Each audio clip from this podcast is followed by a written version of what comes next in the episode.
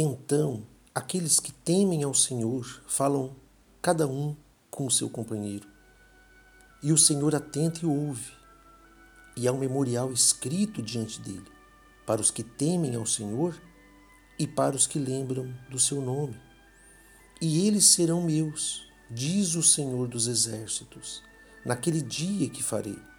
Serão para mim particular tesouro. Poupá-lo-eis como um homem poupa a seu filho que o serve. Então vereis outra vez a diferença entre o justo e o ímpio, entre o que serve a Deus e o que não serve.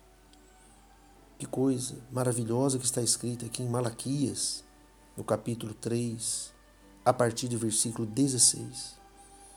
Os que temem a Deus, que andam de acordo com seus princípios, que se esforçam para fazer a sua santa vontade, que valorizam a palavra, que aplicam em, seu, em sua vida, em seu dia a dia.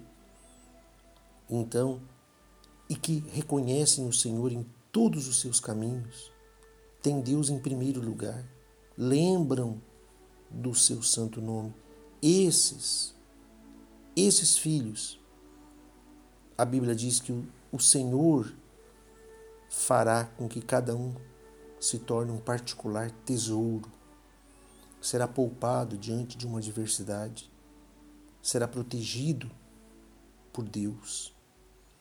E aí, aqueles que não temem a Deus, que são zombadores, não acreditam na palavra, não acreditam na obra plena e perfeita que o Senhor Jesus fez na cruz do Calvário.